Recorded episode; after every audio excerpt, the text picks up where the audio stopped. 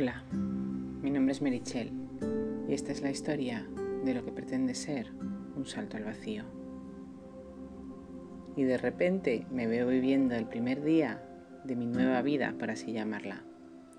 Y la verdad es que se me hace raro, porque es como si estuviera de vacaciones. En realidad es casi como un simulacro de lo que va a ser mi nueva vida. Las niñas hoy no tienen clase y tengo la sensación de estar de vacaciones, de amanecer como si tuviera un día libre por cualquier motivo. La única obligación que tengo hoy es la de ir al centro de Almería a solucionar el tema del paro y se supone que ahora ya sí comienzo esta nueva etapa. Pero yo sigo con mi rutina, al menos hoy. Me he levantado muy temprano, a la misma hora que si fuera a trabajar o incluso un poco antes, a las 6 de la mañana. Y he hecho lo que suelo hacer a estas horas un día normal de trabajo. Pongo lavadoras, plancho, que la luz está por las nubes y hay que aprovechar. He meditado un rato y antes de desayunar me he ido a andar. Tengo el propósito de que ese sea un nuevo hábito en mi vida, de que forme parte de mi nueva rutina, el ejercicio. Yo nunca he sido constante en el tema del ejercicio físico. Es cierto que llevo muchos años andando a diario esos 10.000 pasos que recomienda la OMS y quiero seguir haciéndolo. Hasta ahora, entre semana, lo hacía como podía. Intentaba hacer cualquier recorrido andando para llegar a esos 10.000 pasos.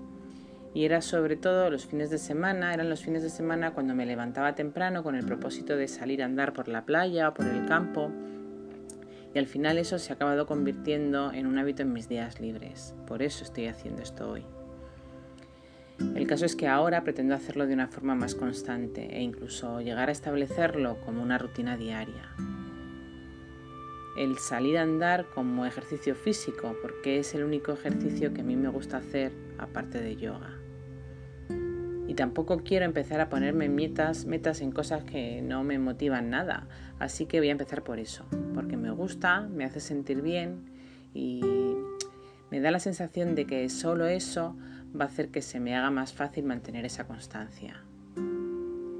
Pero siguiendo con el día que tengo hoy, en principio eh, tengo una cita en el SEPE, que es el Servicio Público de Empleo Estatal, para solicitar la prestación de desempleo. Yo nunca había estado apuntada al paro. He tenido suerte en ese sentido y como ya he contado, cuando acabé la carrera, enlacé un trabajo con otro y no había tenido la necesidad de apuntarme al paro y mucho menos de solicitar una prestación por desempleo. Cuando empecé a plantearme lo del ERE me comentaron la posibilidad de solicitar esa prestación en forma de pago único, pero por el momento no voy a establecerme por cuenta propia. Ahora mismo quiero dedicar mi tiempo a formarme y no necesito ese dinero para ninguna inversión eh, relacionada con ninguna actividad profesional que vaya a desarrollar de forma más o menos inmediata, porque tampoco tengo claro cómo lo voy a hacer. Así que he decidido cobrar esa prestación de forma mensual. Por la cotización que yo he tenido durante estos años en el banco, he calculado que ese paro que voy a tener será de unos 1.200 euros al mes pero por lo pronto tengo que iniciar todos los trámites para poder cobrar esa prestación. Y para eso tengo que dirigirme al SEPE, aunque previamente hay que darse de alta en el servicio de empleo autonómico que a cada uno le corresponda. En mi caso, a mí me corresponde el Servicio Andaluz de Empleo, el SAE, y la semana pasada, estando aún dada de alta como trabajadora por cuenta ajena, ya mantuve una entrevista con ellos para que me informaran de todo el trámite y en realidad lo que hicieron fue darme de alta como demandante de mejora de empleo. Y ahora para poder solicitar la prestación de desempleo tienen que cambiarme esa demanda y pasar a ser demandante de empleo.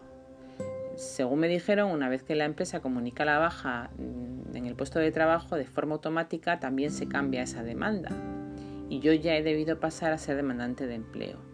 Pero todo esto quiero que me lo confirmen en el SEPE.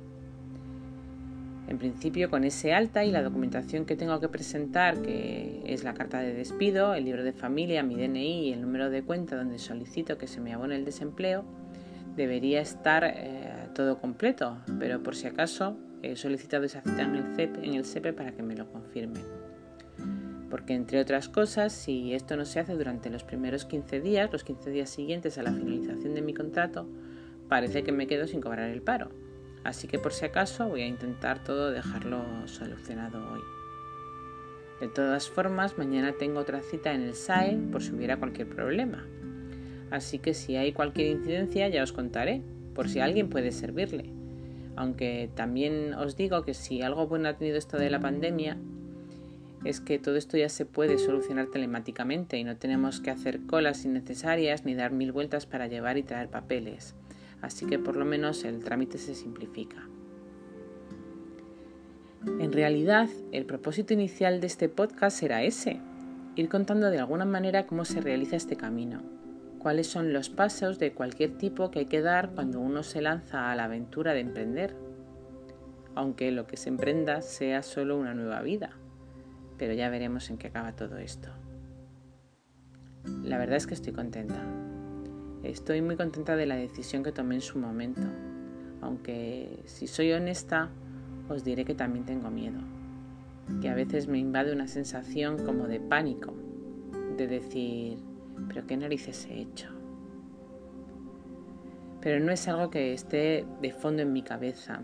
A veces lo pienso, pero rápidamente ese pensamiento se sustituye por otro que se centra en todo lo bueno que puede venir si las cosas salieran tal y como yo quiero que salgan. No sé. Creo que por hoy ya está bien. Esta es solo la historia del primer día, aunque me da la sensación de que el primer día de verdad será el próximo lunes cuando las niñas ya estén en el instituto y yo pueda empezar a vislumbrar lo que va a ser esta nueva vida.